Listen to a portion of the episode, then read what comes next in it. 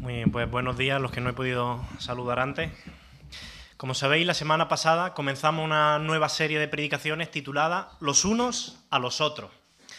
Y esta serie, eh, si quieres poner el PowerPoint mientras, esta serie tiene como propósito el enseñarnos, recordarnos y animarnos a poner en práctica las distintas responsabilidades que tenemos los unos con los otros aquí. Como pertenecemos a una familia de la fe, Dios ha dado unas responsabilidades los unos con los otros.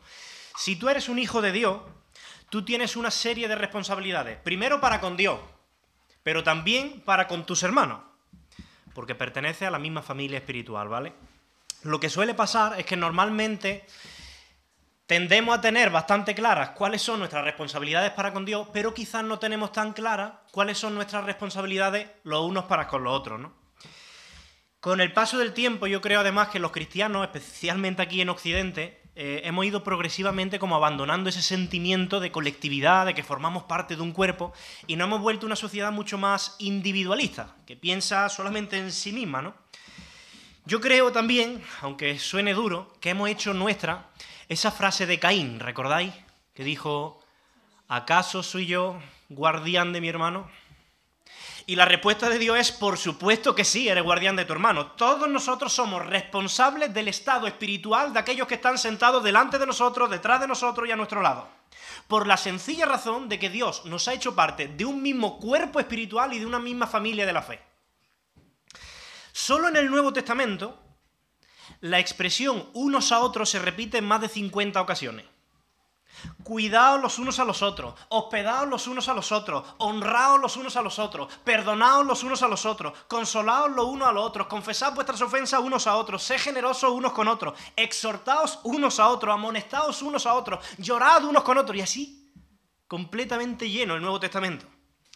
Y a mí me gustaría que hoy reflexionáramos en un pasaje que está en la primera carta que el apóstol Pablo escribió a la iglesia en Tesalónica, a la iglesia en la ciudad de Tesalónica. En los versículos del 11 al 15 del capítulo 5. Primera de Tesalonicenses, capítulo 5, del 11 al 15. Los versículos van a aparecer en la pantalla. Y dice así, el apóstol Pablo. Dice, por lo cual, animaos unos a otros y edificaos unos a otros, así como lo hacéis. Os rogamos, hermano, que reconozcáis a los que trabajan entre vosotros y os presiden en el Señor y os amonestan, y que los tengáis en mucha estima y amor por causa de su obra. Tened paz entre vosotros. Versículo 14. También os rogamos, hermano, que amonestéis a los ociosos que alentéis a los de poco ánimo, que sostengáis a los débiles y que seáis pacientes para con todo. Mirad que ninguno pague a otro mal por mal. Antes, seguid siempre lo bueno uno para con otro y para con todo. Hay un peligro en predicar así de manera temática y es que podemos quizás eh, saltarnos el contexto de estas palabras y tal, así que me gustaría dedicar unos minutos al contexto, ¿vale? La iglesia en Tesalónica, a la que Pablo está dirigiendo estas palabras, es una iglesia que podríamos llamar una iglesia sana. Evidentemente no era una iglesia perfecta, como ninguna iglesia lo es, pero sí era una iglesia sana, porque recibían una buena enseñanza, tenían creyentes maduros con un buen testimonio público. Y de hecho, si vosotros miráis en vuestras Biblias, en el capítulo 1, Pablo, el apóstol, después de dar saludos, lo que hace es elogiar a la iglesia por el buen testimonio que tiene.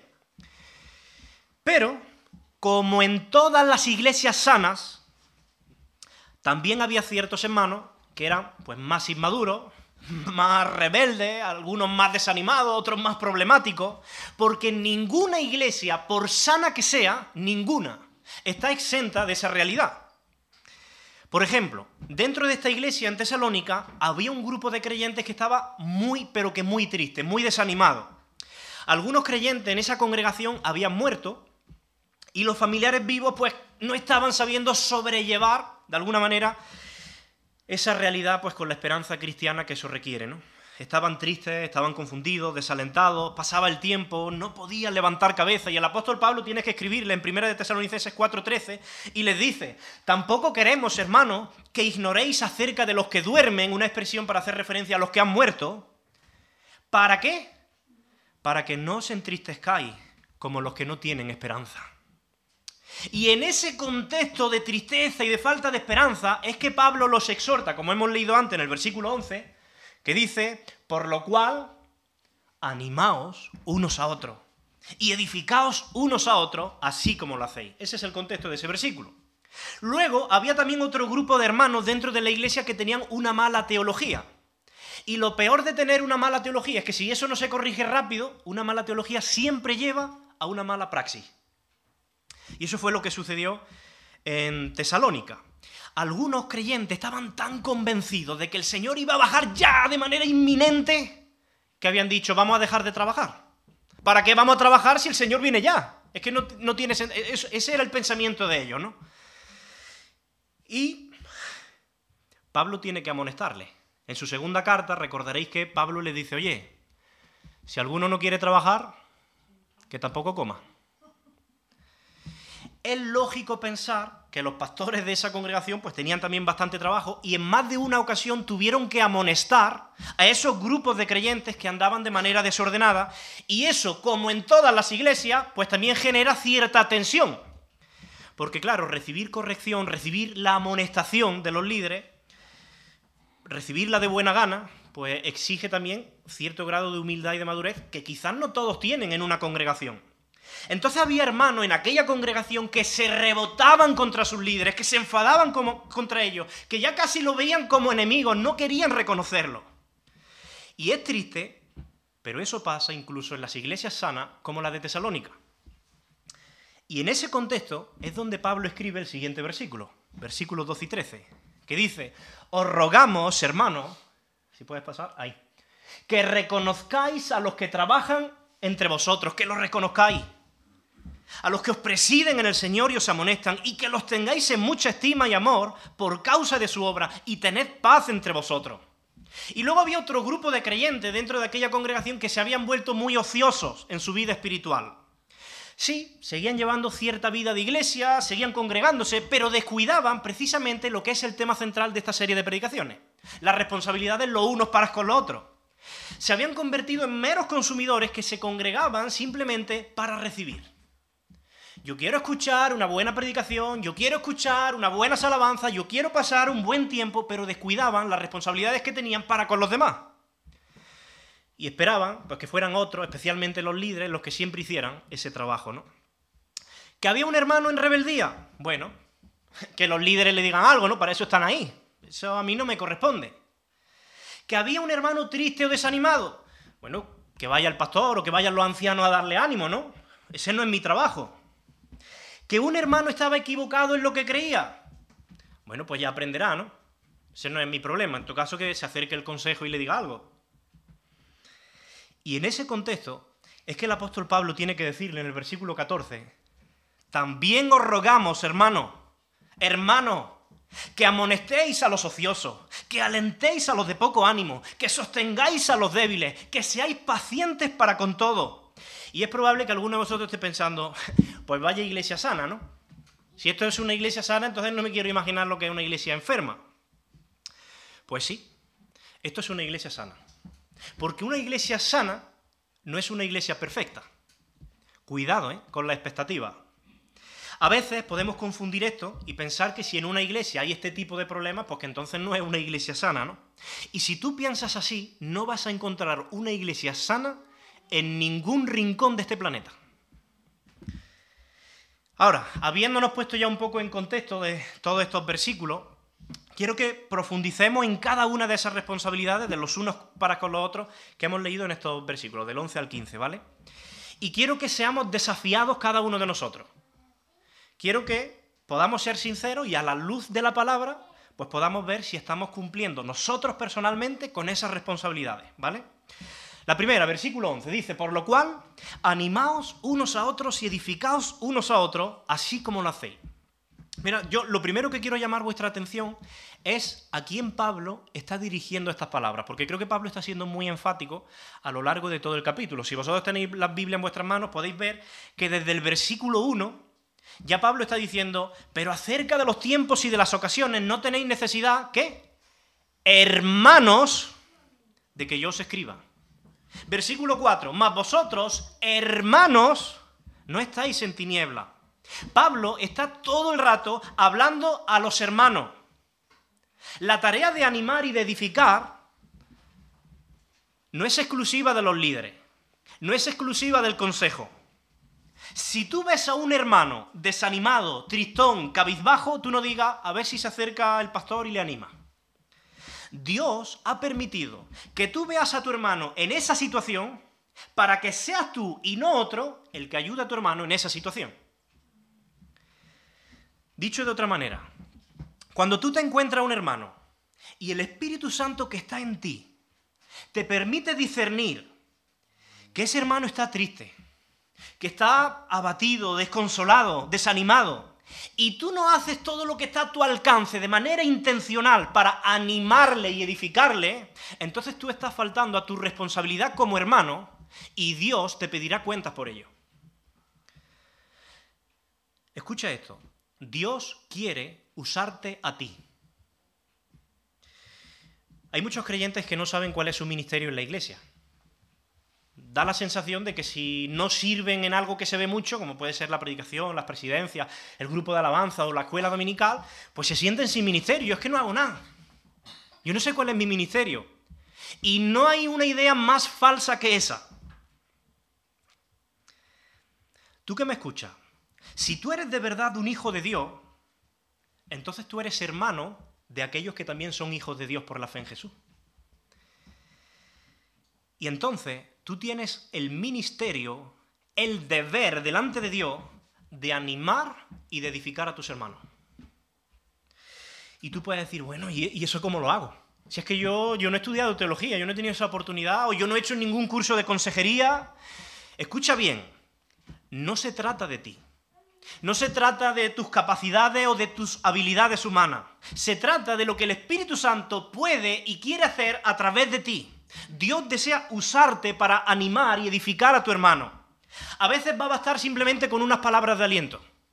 Acercarte y decir, hermano, ánimo, confía en el Señor. A veces bastará con un, oye, te noto triste, ¿puedo orar por ti un minuto? Y apartarte con Él y, y orar en ese momento. A veces quizá la tristeza de tu hermano es tan impactante para ti que no sabes qué decir.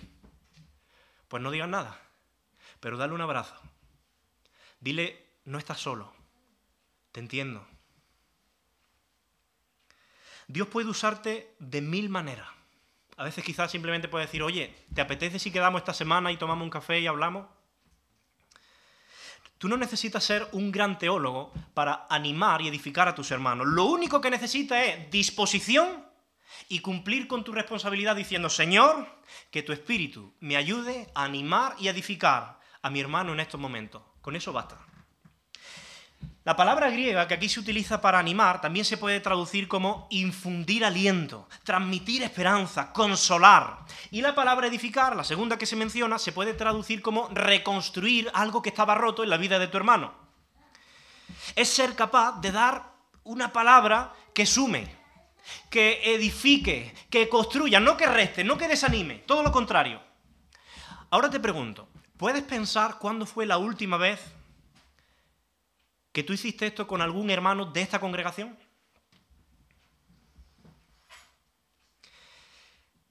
¿Crees que estás siendo fiel a esa responsabilidad que Dios te ha dado, que es un ministerio, de animar y edificar a tus hermanos? Porque yo estoy convencido de que eso fortalecería y edificaría. O sea, si, nosotros como iglesia, todos, todos sin excepción, fuéramos capaces de entrar en esa dinámica, de alentarnos unos a otros, de edificarnos unos a otros, estoy convencido de que esta iglesia sería cada día más fuerte y más edificada. Ahora, yo no estoy diciendo que evidentemente eso no se haga, ¿no? Yo sé que se hace, ¿no? De hecho, Pablo, si os fijáis en el, en el final del versículo 11, fijaos lo que dice, dice, por lo cual animaos unos a otros y edificaos unos a otros, así como lo hacéis. Pablo está reconociendo que de alguna manera en la iglesia, ya que es una iglesia sana, eso se está produciendo. Pero siempre hay un margen de mejora. Siempre se puede mejorar más. A todos nosotros seguro, el Señor no ha usado en un momento o en otro para edificar y animar a un hermano. A veces incluso lo ha hecho sin que nosotros seamos conscientes de ello. Pero lo que Pablo está diciendo es, hermano, hay margen de mejora. Esforcémonos Seamos intencionales, tomemos en serio este ministerio. Versículo 12. Sigue diciendo, hermano, o os rogamos, hermano, que reconozcáis a los que trabajan entre vosotros y que os presiden en el Señor y os amonestan, y que los tengáis en mucha estima y amor por causa de su obra, y tened paz entre vosotros. De nuevo, ¿a quién está dirigiendo Pablo estas palabras? A los hermanos, a todos. Todos sin excepción tienen la responsabilidad delante de Dios de reconocer a los que trabajan entre nosotros, nos presiden en el Señor y nos amonestan. ¿Quiénes son estos? ¿Quiénes? Es una clara referencia a los líderes de la iglesia, ¿no? a, los líderes de las iglesias locales. Y lo que se nos pide es que se les reconozca, no en un sentido físico, decir, ah, mira, por ahí va fulanito, ese es mi pastor o ese es mi anciano. El término reconocer tiene la connotación de valorar, respetar, apreciar, estimar. Y hay que tenernos en alta estima, dice Pablo, porque ellos llevan a cabo tres funciones, tres tareas que los hacen merecedores de ese respeto. La primera tarea, y lo veis allí en rojo, es que ellos trabajan, la segunda es que presiden y la tercera es que amonestan. Lo primero que Pablo está diciendo es que el ministerio pastoral es un trabajo, trabajan. Y no cualquier trabajo. La palabra que aquí se utiliza para trabajo designa un trabajo que conduce al agotamiento físico y emocional. Es la misma palabra, por ejemplo, que se utiliza en Apocalipsis 2.2, cuando Jesús, en referencia a la iglesia de Éfeso, dice, yo conozco tu arduo trabajo. Es un trabajo arduo que conduce al agotamiento. Es la misma palabra que en Juan 4.6 se traduce como cansancio. Dice así Juan 4.6, entonces Jesús, cansado del camino, se sentó así junto al pozo. Lo que Pablo está diciendo es que el trabajo de los líderes es agotador en todo sentido, físico, emocional y espiritual. Y yo no quiero entretenerme mucho en esto porque no me quiero salir tampoco del tema de hoy, pero me parece muy interesante que el mismo apóstol Pablo en otro pasaje, inspirado por el Espíritu, compara el ministerio pastoral con el sufrimiento de una mujer en parto. Fíjate lo que dice en Gálatas 4:19. Dice Pablo, fíjate cómo describe esa carga pastoral que había en su corazón por los hermanos. Dice, hijitos míos, por quienes vuelvo a sufrir dolores de parto hasta que Cristo sea formado en vosotros. Y me llama la atención que Pablo dice, vuelvo. No es que él ha sufrido una vez, es que una y otra vez vuelve a sufrir por los mismos hermanos. Y uno no siempre es consciente de esta realidad cuando la ve desde afuera. Es difícil percibir cómo el liderazgo de una iglesia puede ser algo tan duro como para compararlo con sufrir dolores de parto, ¿no? Pero yo animo a que podáis preguntarle a cualquiera de esta congregación de hace 10, 20 años que haya pasado por el consejo o que haya sido anciano y le preguntáis si es duro o no. A cualquiera. Yo estoy convencido de que la mayoría de los que han pasado por ahí, en algún u otro momento, han llorado por esos dolores de parto. Han tenido noches sin dormir. Han pensado en renunciar y en tirar la toalla del ministerio. Estoy seguro. Porque además el ministerio pastoral no tiene epidural.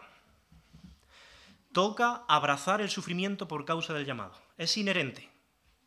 Así que tú sea que puedas sea que pueda entender lo que implica el ministerio de los líderes o que no lo entienda en absoluto, honralo, estímalo, respétalo, valóralo, porque Dios dice que su trabajo, por amor a los hermanos, es agotador. Y la segunda razón por la que ellos merecen respeto, o esa honra, es porque ellos presiden, dice el, siguiente el versículo. Y esta palabra, presidir, se puede traducir también como gobernar dirigir. Son aquellas personas que han sido designadas por la Iglesia, por supuesto, pero que gobiernan bajo la autoridad de Jesucristo para que la voluntad de Jesucristo sea ejecutada en esa iglesia local. Y lo tercero, que dice Pablo por lo que se le debe reconocer, es porque ellos os amonestan. La amonestación es advertir a los hermanos de las malas acciones que están cometiendo. Es corregirles por medio de palabra, y eso puede ocurrir tanto en la enseñanza pública, a través de una predicación, como también a través de la enseñanza privada, consejería, en una conversación, a través de advertencia, de consejos prácticos. Y es probable que esta sea, yo diría que es una de las partes quizás más difíciles del ministerio pastoral, ¿no? ¿Por qué? Pues porque a nadie le gusta ser corregido, o ser amonestado, o ser disciplinado. Uno como pastor sabe que cuando le toca amonestar a alguien, lo sabe, sabe que va a sufrir. Y a veces va a recibir de vuelta palabras hirientes. A veces va a recibir de vuelta acusaciones, a veces se pondrá en duda tu llamado o incluso, tristemente, podrás perder el apoyo, la simpatía o la amistad de ese hermano al que tú tratas de amonestar. Y eso que antes de amonestar a alguien, pues uno siempre primero trata de buscar la dirección del Espíritu Santo en oración para que sea Dios el que te dé ternura, te dé gracia, te dé palabra amable, misericordia, porque tú no quieres dañar a la persona, o sea, tú no vas a amonestarle como, que, como el que está por encima, tú vas a amonestarle como un hermano que está luchando contra el mismo enemigo que se llama pecado y no eres superior a él y un día necesitarás también su ayuda, pero a la misma vez necesita valentía, necesita autoridad para decirle lo que Dios quiere decirle. Hermano, no exagero si os digo que a veces un líder tiene que prepararse durante meses para amonestar a un hermano. Porque también es muy fácil amonestar de una manera inadecuada, ¿no? Y ninguno estamos exentos de eso, ¿no? Hermano, no es fácil, es duro. Hay lágrimas, hay noches sin dormir, hay miedos, hay temores. Y Dios lo sabe, y como Dios lo sabe, dice a los creyentes, reconoced a los que trabajan entre vosotros y os presiden en el Señor y os amonestan. Y termina el versículo 13 diciendo, y tened paz entre vosotros. Cuando cada creyente en una congregación cumple sus responsabilidades con los demás, de animarse, de edificarse, y a la misma vez se vive en ese respeto al liderazgo, se va a crear una atmósfera de paz en la iglesia que va a beneficiar a todos los creyentes. Ahora bien, en una iglesia local, en cualquiera, siempre habrá muchísimo trabajo, muchísimo. Tanto que los líderes, por muchos que sean los líderes, nunca llegarán a cubrir o abarcar todas las necesidades de esa congregación. Es imposible.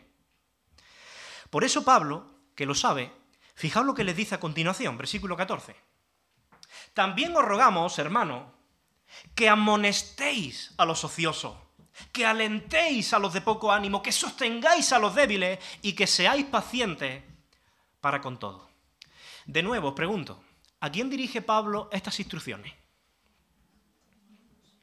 A los hermanos, ¿no? Es muy importante y muy interesante tener en cuenta que Pablo está dirigiendo estas palabras a los hermanos, no a los líderes en particular. Y digo que es muy interesante porque lo que aquí se requiere de los creyentes es el cuidado pastoral de los hermanos. No sé si te has dado cuenta. Pablo no le está pidiendo a los pastores que cumplan sus funciones pastorales. Se da por hecho, ¿no? Pablo está pidiendo a los creyentes que cumplan funciones pastorales los unos con los otros. Es un error pensar que solo los pastores llevan a cabo funciones pastorales. Evidentemente, los pastores llevan a cabo funciones pastorales. El error está en pensar que solo son ellos los que llevan a cabo funciones pastorales. ¿Se entiende, no? Mira, para que una iglesia sea sana, no perfecta, sana, todos los creyentes de esa congregación deben cumplir funciones pastorales los unos con los otros. Amonestar a los ociosos, alentar a los de poco ánimo, sostener a los débiles es responsabilidad de todo. Eso es lo que está diciendo Pablo, inspirado por el Espíritu. Los pastores, por mucho que nos esforcemos, nunca llegaremos a cubrir todas las necesidades de una congregación. Y Dios lo sabe. Por eso ha establecido un modelo de iglesia en el que todos los miembros cumplen funciones pastorales unos con los otros y se cuidan los unos a los otros y crecen los unos con los otros. De otro modo, por ejemplo, ¿quién pastorea al pastor?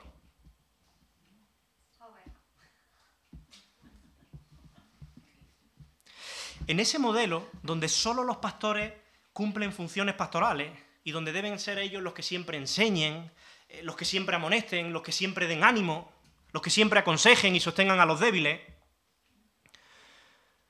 lo primero es que nunca se alcanzará todo y lo segundo es que ellos nunca serán alcanzados por nadie.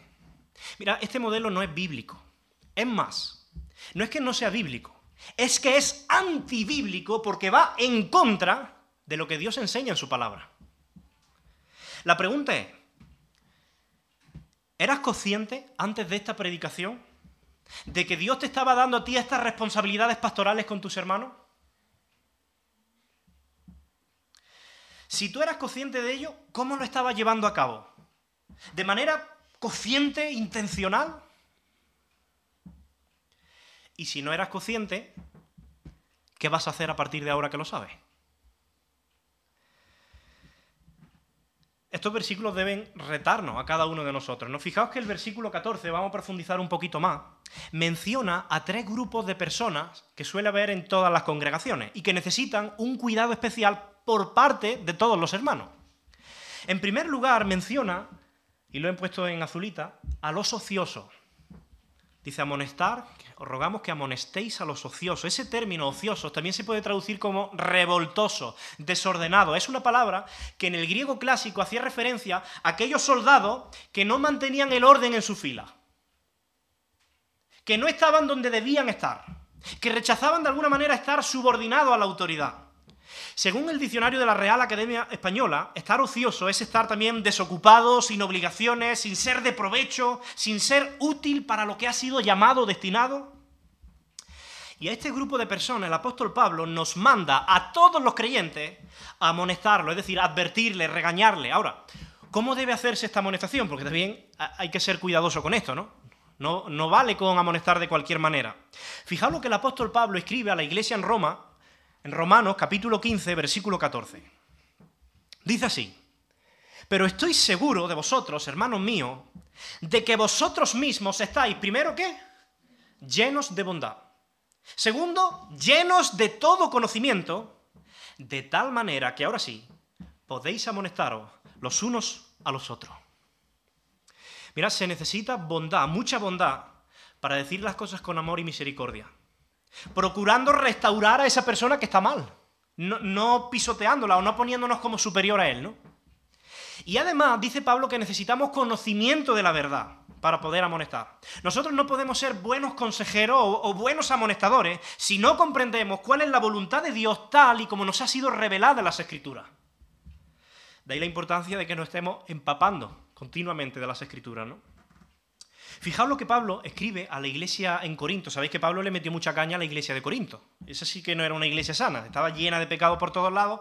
Pablo los amonestó en un montón de ocasiones. Y en el versículo 14 del capítulo 4, Pablo les dice, hermano, que no os escribo para avergonzaros, sino para amonestaros como a hijos amados. La amonestación debe hacerse siempre desde un profundo sentimiento de amor por el hermano, como el que un padre puede tener hacia su hijo. No aprovechando la oportunidad para restregarle al hermano la falta, es que hay que ver, eh, es que de verdad, es que ya no es la primera vez, es que... No se trata de eso, no, no se trata de destruir, no se trata de hacerle sentir mal, sino todo lo contrario. La motivación principal debe ser que tú puedas presentar a ese hermano santo y sin mancha delante de Jesucristo. Por eso en Colosenses 1.28, fijad lo que dice el apóstol Pablo. Dice, amonestando a todo hombre y enseñando a todo hombre en toda sabiduría. Pero ¿cuál es el fin de la amonestación? A fin de presentar perfecto en Cristo Jesús a todo hombre. Ese debe ser nuestro fin, nuestra motivación y nuestro deseo cuando amonestemos a alguien. Ahora bien, vosotros sabréis, y me daréis seguro la razón, de que este es un deber que no es nada agradable de cumplir. Y sabréis también que muchos no reciben la amonestación con agrado. Mucha gente reacciona mal cuando es amonestada, ¿no? Y como nosotros sabemos eso y probablemente hemos tenido experiencias negativas ya en este sentido, pues a veces somos tentados, porque es mucho más cómodo ver a un hermano en pecado y no decirle nada. Vamos a evitar decirle nada porque como le diga algo ya sé que va a haber un momento de tensión, no se lo va a tomar bien, va a ser un calentadero de cabeza, vamos a entrar en una discusión y seguramente hasta pierda su amistad. ¿Es verdad que pensamos así o no? Pero eso, hermano, eso no es amor. Si tú actúas así, no estás amando a tu hermano. Estás odiando a tu hermano. Te estás amando, pero a ti mismo. Porque solo estarías pensando en ti, en tu propia comodidad, en evitarte tú problemas con tu hermano a costa de que él siga hundiéndose en el pecado y sufrirá las consecuencias de ese pecado. Es como ver que algo le está haciendo daño y tú dices, pues bueno, yo no me meto ahí, no vaya a ser que...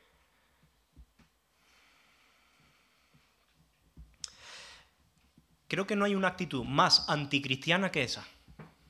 La carne nos lleva a eso, pero no hay una actitud más anticristiana que esa. Piensa, por ejemplo, que fue el amor de Jesús lo que le llevó a confrontar el pecado de los pecadores de su generación. A decirles la verdad, a amonestarles, a sabienda de que eso haría que muchos procuraran su muerte. Pero Jesús no sacrificó la verdad, no dejó de amonestarles. Piensa precisamente que fue el amor de Jesús lo que llevó a denunciar a los hipócritas de su tiempo a sabienda de que eso le iba a costar la persecución y muchos problemas. Te voy a decir algo, nadie te ama más que aquel que es capaz de sacrificar su comodidad para amonestarte. Y tú quizás no lo ves así, en ese momento. Y tú te enfadas y tú te puedes rebotar. Pero escucha esto, nadie te ama más que aquel que es capaz de sacrificar su comodidad para amonestarte. La pregunta es, ¿Vas a ser fiel tú a tu propia comodidad? ¿O vas a ser fiel a Jesucristo y a las almas que Él ha puesto bajo tu responsabilidad? Porque de la misma manera que Dios a quien ama disciplina, el hermano a quien ama amonestará.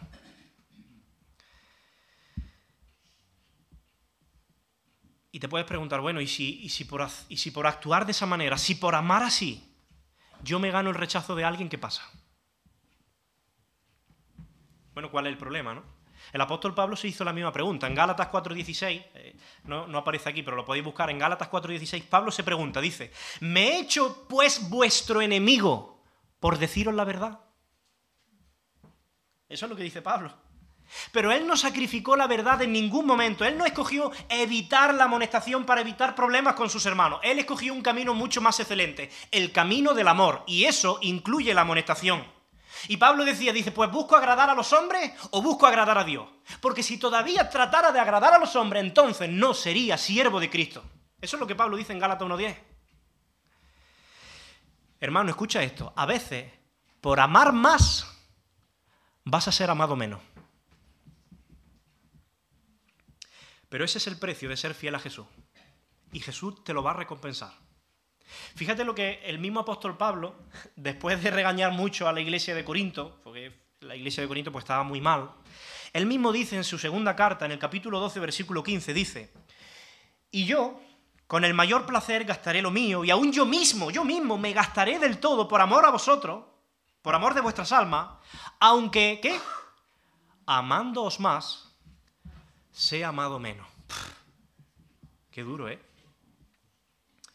Pablo sabe que el precio de cumplir funciones pastorales en la iglesia es que en ocasiones vas a ser amado menos. Pero él estaba dispuesto a correr ese riesgo. Él estaba dispuesto por amor a Cristo y por amor a sus hermanos, él estaba dispuesto a hacer lo que él tenía que hacer, a pesar de que amándolos más, él fuera amado menos. Eso es amor. La pregunta es, ¿estás siguiendo tú, estoy siguiendo yo, el modelo establecido por Dios, donde todos tenemos que cumplir responsabilidades pastorales unos con los otros?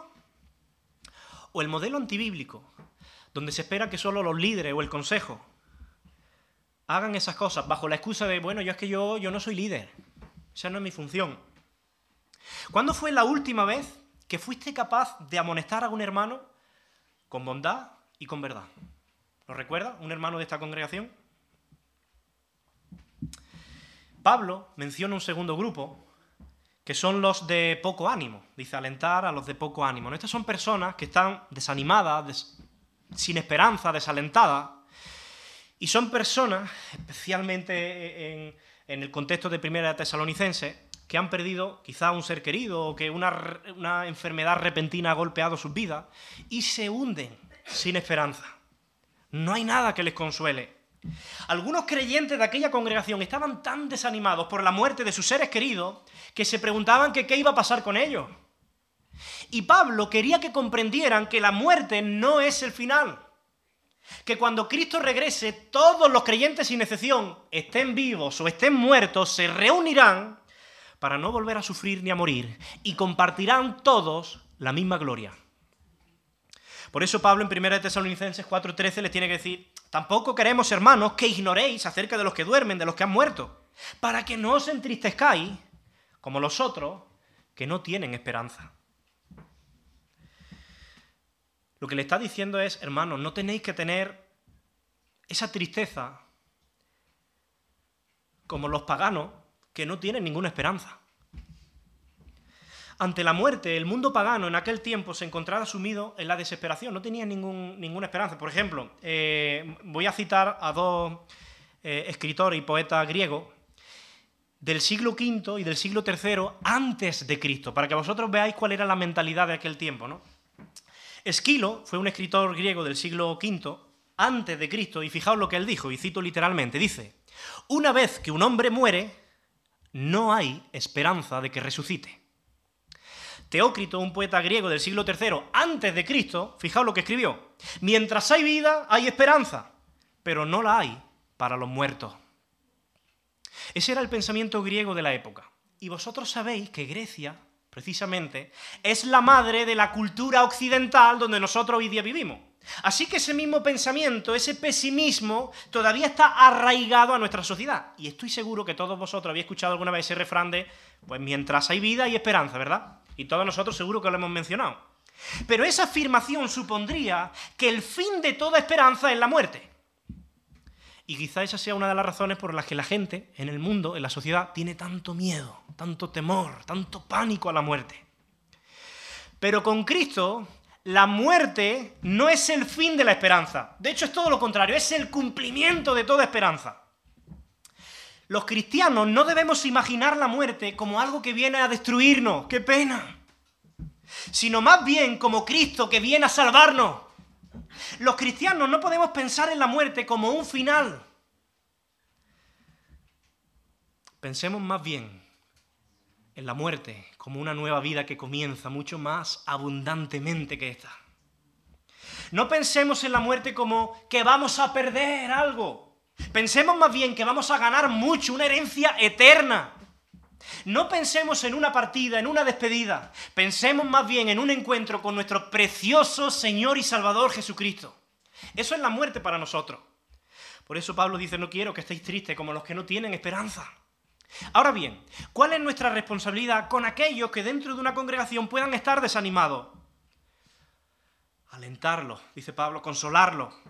Mira, esa palabra que se utiliza en, estos pasajes se vuelve a utilizar una vez más precisamente en la segunda carta a los tesalonicenses, y Pablo dice, como el Padre a sus hijos, os exhortábamos y consolábamos a cada uno. En segunda tesalonicenses 2.11. Lo que Pablo está diciendo es que nosotros debemos alentar, cuidar a los hermanos como un buen padre cuidaría a su hijo y lo consolaría cuando éste está sufriendo, cuando lo está pasando mal. La iglesia debe ser una familia donde todos se cuidan como padres a hijos. La pregunta es, ¿somos nosotros sensibles? ¿Estás siendo tú sensible a las pruebas, a las luchas, al desánimo de tus hermanos? ¿Te interesas por conocer el estado de ánimo y espiritual de tus hermanos? ¿O dejas que eso siempre lo hagan otros? Por supuesto, consolar o alentar a alguien requiere pues, un interés genuino por ayudar a esa persona. Y eso muchas veces implica pues, un esfuerzo extra, dedicar tu tiempo, dedicar llamada, invertir dinero en hacer un viaje, en visitar, orar por ese hermano. ¿Cuándo fue la última vez que hiciste eso por un hermano de esta congregación? Porque la Biblia enseña que esa es nuestra responsabilidad. Por supuesto, yo no estoy diciendo que esto no se haga. Estoy seguro y sé, me consta que se hace, ¿no? Pero siempre hay margen de mejora. Y Pablo quiere decirnos, ánimo iglesia, ánimo iglesia, este es el camino. Y el tercer grupo que menciona el apóstol Pablo en, en 1 Tesalonicenses 5 son los débiles. Los débiles. En toda comunidad hay un tercer grupo de personas que necesita ayuda, que necesitan ser enseñados, ayudados, apoyados para que puedan crecer espiritualmente y comprometerse más con su iglesia local. El término débiles hace referencia muchas veces en el Nuevo Testamento a aquellas personas que tienen una debilidad espiritual o moral. Y ellos necesitan un cuidado especial. Yo siempre que leo este texto me viene a la mente eh, una anécdota que me sucedió en mis años de seminarista. Estando en el seminario, eh, uno de mis compañeros, en una vigilia, confesó públicamente su lucha contra un pecado, pues que le estaba destrozando internamente. Y él lo confesó porque él necesita, él quería la ayuda de su hermano, ¿no? Yo no sé si por nuestra inmadurez también como compañero y por nuestra falta de responsabilidad, pues quizás decíamos dentro de nosotros, bueno, que se encargue el director, ¿no? que se encarguen los profesores de esto, si yo al final pues soy un compañero más. ¿no? El caso es que no supimos hacer un seguimiento con este hermano, no supimos acompañarle, luchar con él contra el pecado, sostenerlo en oración. Y por batallar solo contra ese pecado y sin ayuda, él fue acumulando frustración tras frustración, día tras día, hasta que él mismo se sentía en un sinsentido, empezó a dudar de si era cristiano, si no era cristiano, empezó a dudar de su llamado y terminó tomando la decisión de abandonar el seminario y, lo que es peor, de abandonar su llamado.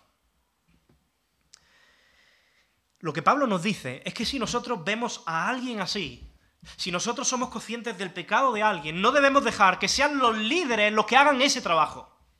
Hermanos, por supuesto debemos ser muy cautos a la hora de condenar el pecado de un hermano como si nosotros estuviéramos exentos de pecado. Debemos sostener a los débiles, dice Pablo, ayudarles a ser fortalecidos, animarles a la comunión fraternal, porque cuando uno está en pecado normalmente, pues no le apetece reunirse, no le apetece congregarse, no le apetece leer la palabra, no le apetece depender de Dios, y nosotros tenemos que ponernos al lado, cogerle de la mano y decir, vamos, comunión fraternal, vamos, estudiemos juntos la palabra, venga, vamos a orar, vamos a depender de Dios. Eso es lo que Pablo está diciendo. Y Pablo termina ese versículo 14 diciendo y que seáis pacientes para con todo. Yo creo que esto es como un resumen de todo lo anterior, ¿no? Porque la paciencia es necesaria si queremos amonestar a los ociosos, la paciencia es necesaria si queremos alentar a los de poco ánimo y también si queremos sostener a los débiles, ¿no? ¿Quieres ministrar a tus hermanos de una manera efectiva? Pues Pablo está diciendo, ten paciencia. Pues nos gustaría quizás ver resultados rápidos, eh, ver los frutos de una manera eh, pues muy rápida, ¿no? Y si carecemos de paciencia, si nosotros somos dados a, lanzar un juicio precipitado contra un hermano sin conocer la situación, pues vamos a fallar, vamos a hacer más daño. Seamos pacientes, como el Señor Jesús lo es con nosotros y lo ha sido con nosotros, ¿no? Y termina Pablo en el versículo 15 diciendo, mirad que ninguno pague a otro mal por mal antes, seguid siempre lo bueno, unos para con otros y para con todos. Mira, cuando Pablo dice, mirad que ninguno pague a otro mal por mal, es que es muy interesante porque él está diciendo esto dentro del contexto de la iglesia. O sea, Pablo de alguna manera está dando por hecho de que aún en la iglesia vamos a encontrar ingratitud, oposición y en definitiva cualquier mal contra nosotros. Si tú te acercas a un hermano para amonestarlo, es probable que ese hermano se rebote contra ti y que tenga contra ti pues palabras ingratas, algún gesto feo y reacciones pecaminosas. Pero Pablo nos dice que cuando eso pase, que pasará tristemente, debemos estar listos para perdonar. Para no pagar con mal el mal que recibimos.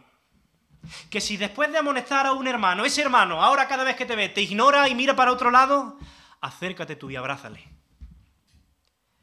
Que si después de amonestar a alguien, ese hermano deja de ser tierno contigo, ya no es apacible como debería, háblale tú con ternura, sabiendo que la palabra áspera hace subir el furor, pero la blanda respuesta quita la ira.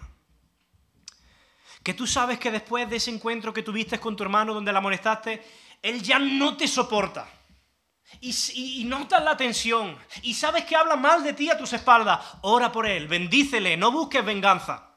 El apóstol Pablo, eh, Pedro perdón, escribió en su primera carta, no devolváis mal por mal ni maldición por maldición, sino por el contrario, bendiciendo, sabiendo que fuisteis llamados para que heredaseis bendición. Pero, fijaos que no solamente estamos llamados a no devolver mal por mal, sino a devolver el mal que recibimos con un bien. El versículo 15, la segunda parte dice, antes seguid siempre lo bueno. Unos para con otros y para con todos. ¿no? Si alguien te hace mal o tiene una mala reacción contra ti, no se trata solamente de que no le devuelva el mal, sino que seas capaz de ir una milla más, como decía Jesús, y hacerle un bien. Y es interesante que Pablo dice, unos para con otros y para con todos. Es decir, esto debe extenderse ya no solo en nuestro comportamiento como hermanos, como iglesia, dentro de esta congregación, sino para con todo. Esa debe ser nuestra ética ante el mundo. Si tú eres un hijo de Dios, si tú eres un cristiano, entonces tú no puedes eludir ninguna de estas responsabilidades que Dios te ha dado a ti. Este es tu principal ministerio. Y el espíritu que hay en ti te va a capacitar. No te justifique, no justifique el incumplimiento de cada uno de estos ministerios, de estas responsabilidades, con frases del tipo, ay, es que esa no es mi función. Es que eso es función del consejo, de los líderes. Ay, es que ese no es mi don, yo no tengo el don para eso. Ay, es que yo no sé cómo hacerlo, yo no sé hablar, no tengo esa... No, no, no, no. Si te cuesta, porque te puede costar, ponlo en oración. Ponlo en las manos de Dios, pero luego hazlo. Porque el Espíritu te va a capacitar. Dios nunca te pedirá nada para lo que Él no esté dispuesto a capacitarte. Si Él te pide esto, es porque Él está dispuesto y quiere capacitarte. Hermano, una de las señales de decadencia en cualquier iglesia es cuando los miembros no se interesan los unos por los otros, creando una cultura de espectador, ¿no?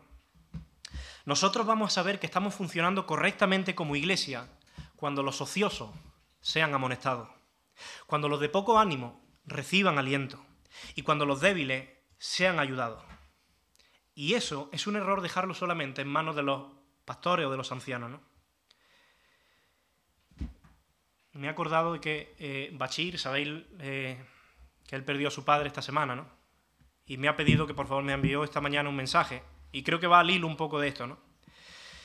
Y me dijo que lo leyera. Y dice así, Iglesia, muchas gracias a todos por vuestros mensajes.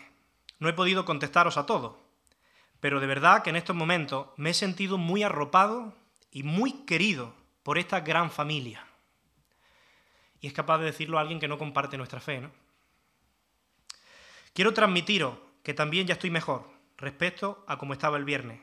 Tengo mis momentos de bajón, pero por lo general estoy bien. Gracias familia, gracias de corazón. Cuando cada uno de nosotros se preocupa por los demás, todos crecemos juntos, todos nos repartimos la carga y solo así una iglesia puede ser sana y ser de buen testimonio. ¿no? Así que yo os animo, que estos versículos son muy prácticos, son sencillos, eh, pues que penséis, ¿no? Cómo a lo largo de esta semana pues tú puedes ponerlo en práctica para ministrar a otro. Piensa cómo puedes quizá animar a un hermano, edificarle con una enseñanza, una palabra que Dios te haya dado, algo que, que haya estado leyendo. Piensa cómo puedes amonestar si sabes que alguien está ocioso en pecado y hacerlo con bondad y con verdad. Piensa cómo puedes sostener a los que están emocionalmente mal. Piénsalo, pero hazlo también. Cumple esa responsabilidad con tu hermano, ¿no? Debemos corregir esa idea equivocada de que solo los pastores o solo los líderes tienen que hacer ese trabajo, ¿no? Y que cuando los líderes no lo hacen, pues entonces es culpa de ellos, ¿no? Evidentemente todos, sin excepción, tenemos culpa y tenemos responsabilidad en todo, ¿no? Como miembros de un cuerpo que somos, tenemos la responsabilidad de ministrarnos lo uno a lo otro. En el Nuevo Testamento no existen cristianos sin ministerio. Si tú de verdad eres cristiano, tienes este ministerio, Deja que el Señor te use como un instrumento en sus manos. Cumplamos nuestro ministerio y que el Señor nos ayude. Amén. Pues Señor, gracias por tu palabra. Gracias Señor por recordarnos en el día de hoy cuál es nuestra responsabilidad para con nuestro hermano. Y estamos agradecidos por esta familia de la fe, que es un don tuyo, es un regalo tuyo. Gracias Señor porque cuando cada uno de nosotros está ocioso, pues podemos tener a nuestro alrededor hermanos que nos aman y que sacrificarán su comodidad por amonestarnos. Gracias, Señor, porque en momentos de desánimo tenemos hermanos que nos abrazan, que nos entienden, que lloran con nosotros, que oran por nosotros. Señor, gracias porque cuando estamos débiles siempre hay alguien que discierne a través de tu espíritu y nos da una palabra y nos sostiene y nos lleva de la mano. Pero ayúdanos, Señor, a cada uno de nosotros a ser esa persona para los demás. Ayúdanos a cumplir nuestra responsabilidad, a tener paz entre nosotros y a disfrutar de esta familia y de nuestras responsabilidades los unos con los otros. En el nombre de Jesús, amén, Señor.